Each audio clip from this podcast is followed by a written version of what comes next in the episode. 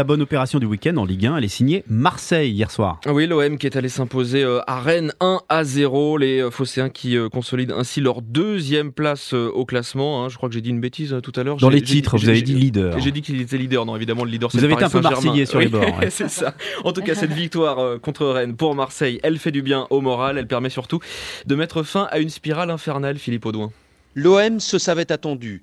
Quatre jours après leur piteuse élimination en Coupe de France au Vélodrome face à Annecy et une semaine après la claque parisienne, les Olympiens ont prouvé qu'ils avaient des ressources et de l'orgueil. Leur capitaine Valentin Rongier. Il n'y avait pas d'autre issue possible que d'être concentré à 200% et, tout donner. Je pense que c'est ce qu'on a fait ce soir. Alors ça ne veut pas dire qu'on oublie ce qui s'est passé euh, en coupe. Malheureusement, on ne peut pas revenir en arrière, mais c'était la meilleure réponse, euh, réponse pardon, à apporter ce soir.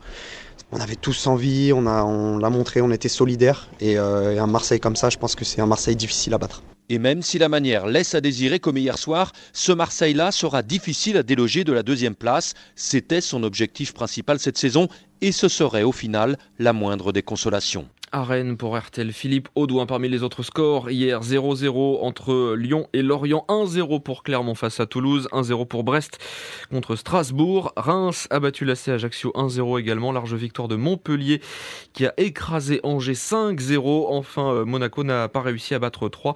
Match nul, score final 2 partout.